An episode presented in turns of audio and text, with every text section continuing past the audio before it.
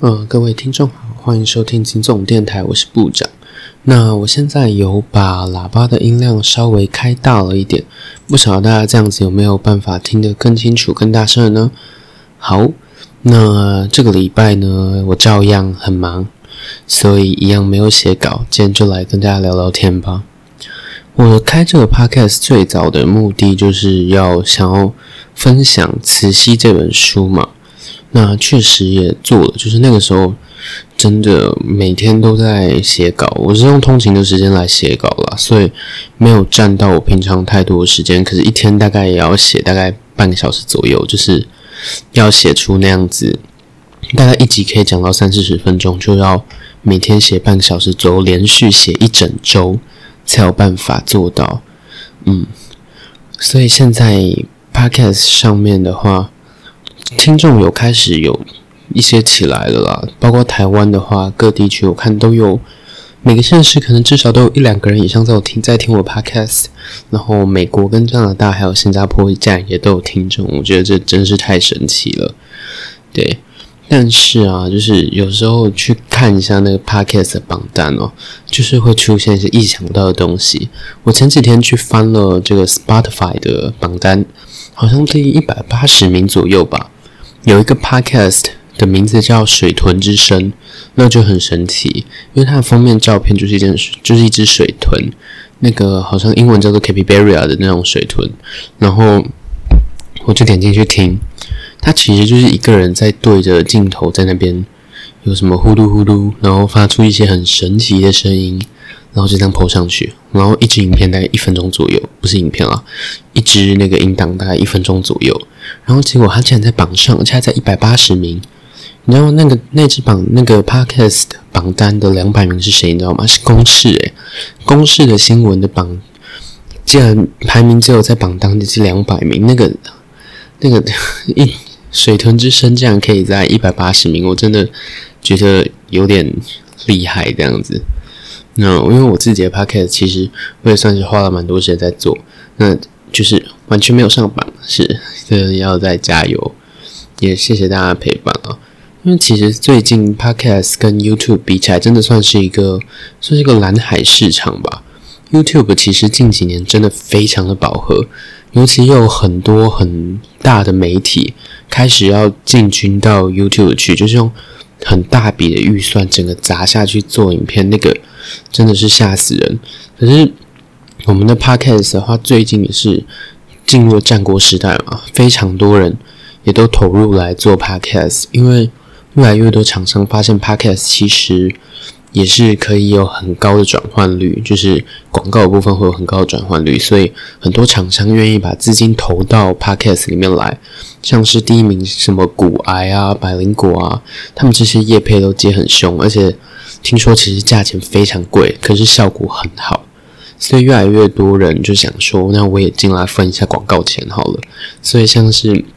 像是谁啊？像是视网膜跟星期天，大家知道吗？视网膜就是眼球中央电视台的那个视网膜，也进来做 podcast，而他们 podcast 才放一集而已，他们冲到排名第四名去，因为我忘记 Spotify 还是 Apple Podcast 排名，总之他们马上就冲上去。差点就把前三名的那个骨癌啊、百灵果、台通都干掉了，真的是 现在 podcast 竞争也是非常激烈，感觉现在 podcast 就是进入到一个发展白热化的时代了。我现在进场应该也还不算晚，因为像是美国 New York Times 对纽约纽约时报算是美国三大报之一吧，一个非常有公信力的报纸，它收购了美国。近期让 Podcast 开始兴盛的一个团队，就是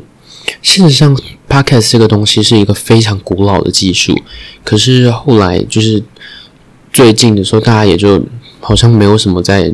也没有什么在创作，那也没有什么在用。可是近几年呢，整个 Podcast 界又开始重新兴起，尤其是在美国，美国那个最有最厉害的 Podcast，好像每个月它的。收入是用亿来亿去的美金在计算的，真的非常可怕。台湾当然还没有到那个地步，但是美国他们开启近代这个 podcast 旋风的一个节目叫做 Serial，就被纽约时报给收购了。那个 Serial 它主要是他们的第一季好像是在讲一个就是一个冷案。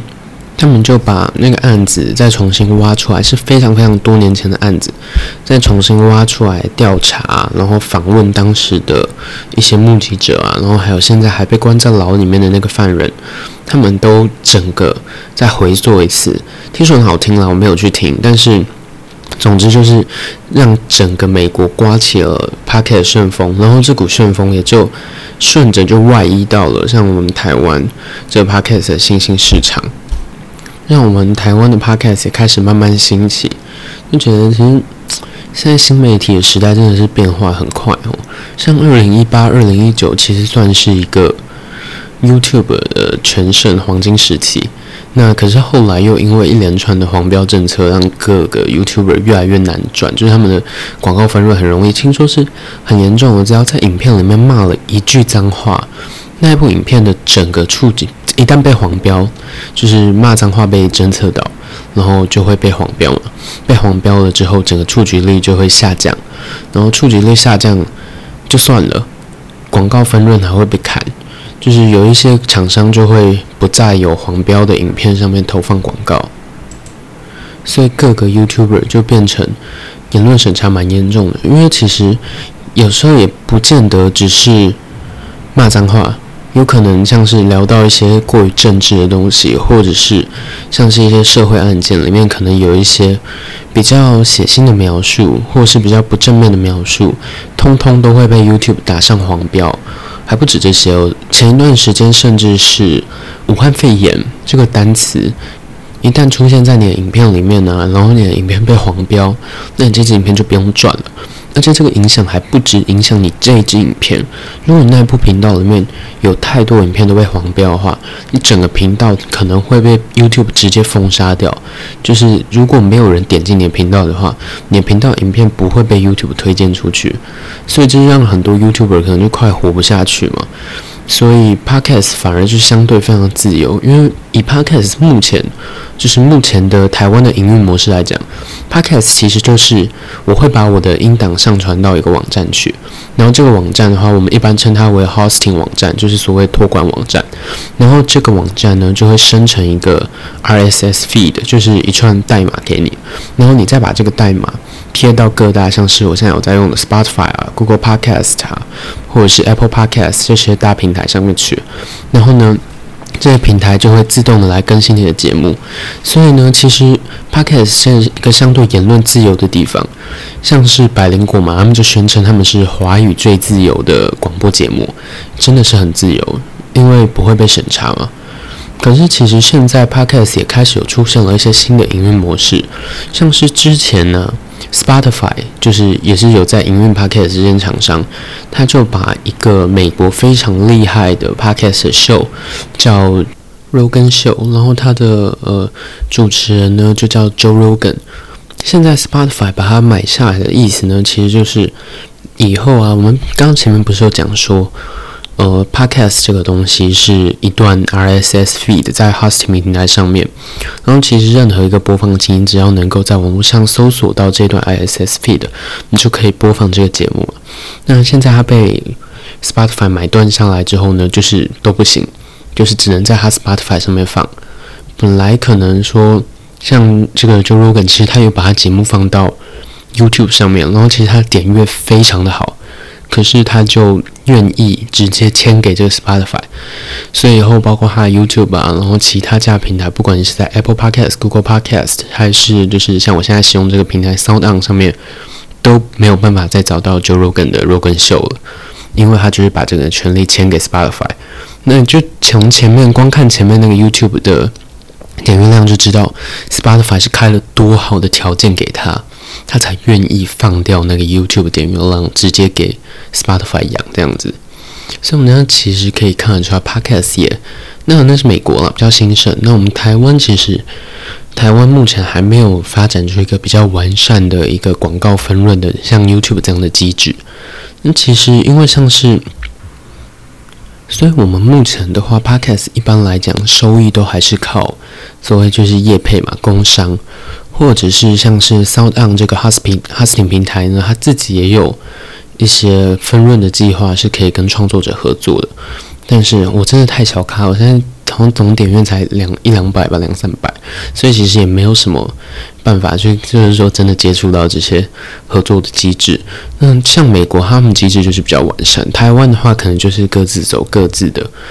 一般都还是就是用工商，我刚讲工商的形式了，所以就也比较需要说各凭本事了。那其实这样子也是一个比较。算是一个比较健康状态吗？有，我是这样子觉得啦。因为像像 YouTube 的话呢，就是如果有一些创作者，你没有就是跟有一些厂商固定有一些冠名赞助的干爹，或者是有一些业务配合的话，你就是纯靠 YouTube 的分润。那现在看 YouTube 开始寄出这种各式各样很恐怖的黄标政策，去挡掉你影片的触及率，挡掉你影片的收入，就是把你唯一的收入。广告分润这个部分给锁死的话，那基本上就没有东西可以吃了嘛。所以这也是其实收入被单一平台控制的话，也是比较棘手的地方。所以，我们 Podcast 台湾的 Podcast 之所以到现在还可以属于一个比较自由的状态，我觉得有一部分也是这样子，就是收入来源都是大家自己找。像前几名的那些什么，很多都有在固定赞助一些 Podcaster，像是就我知道的了，像什么棉豆腐啊，B Fat。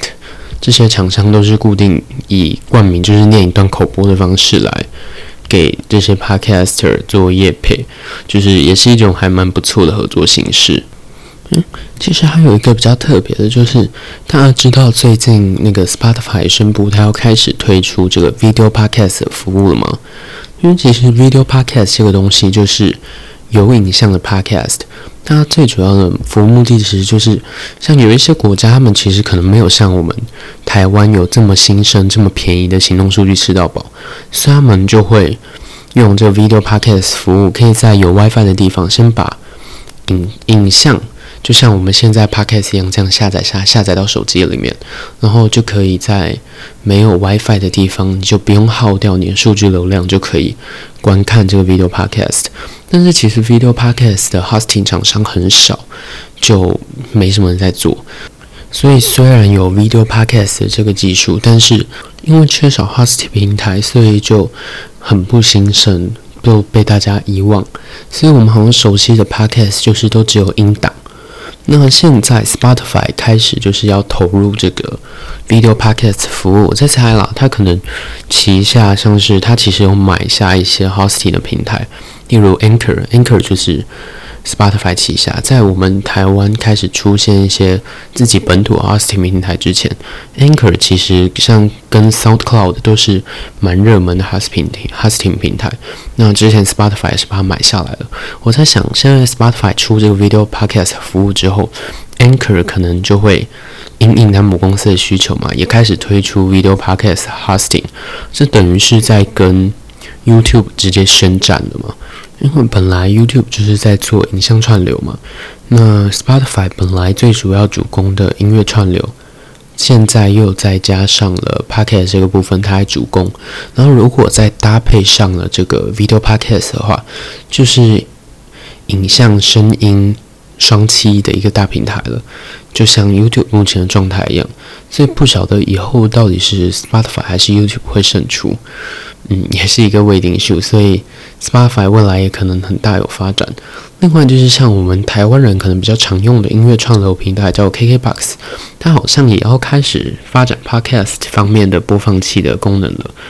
所以可以期待一下。现在 Podcast 市场真的越来越厉害了，嗯，希望我有一天也能够那么厉害。那现在问一下大家观众的意见哦，会觉得说我现在这样子没有写稿的闲聊会真的太没内容吗？如果我太没内容的话，我以后可能就是会。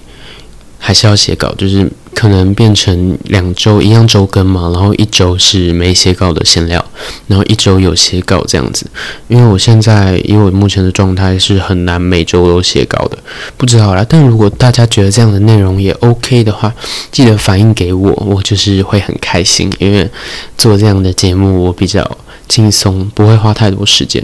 另外，我也发现呢，就是这种讲话的东西，真的是真的可以练习的。就是像我那个时候，大概六月初吧，还是五月底，刚开始决定要录这个 podcast 的时候，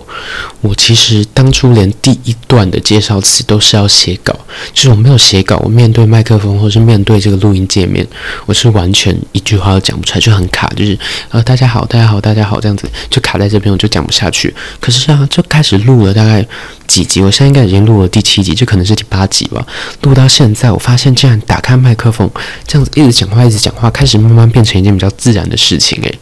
所以这是真的可以进步的。或许我以后也可以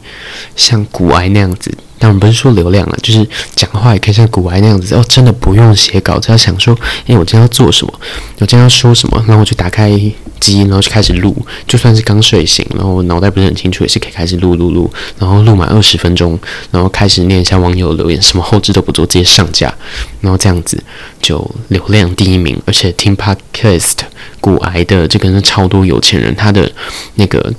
叶配的转换率很高，虽然是真的超赚，好不好？甚至想说，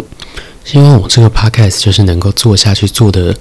久一点，它就可以真的变成为一个习惯，然后也可以开始慢慢累积一些听众。毕竟这个麦克风都买了嘛，头都洗洗下去了，那就希望真的能够走得长长久久了。我也其实也蛮享受这样子跟大家录音聊天的感觉了。嗯，那今天就先这样喽，很突然的结尾。大家再见，拜拜！记得订阅我，然后也可以到我的粉砖，或者是到我的 IG 去按赞哦，谢谢。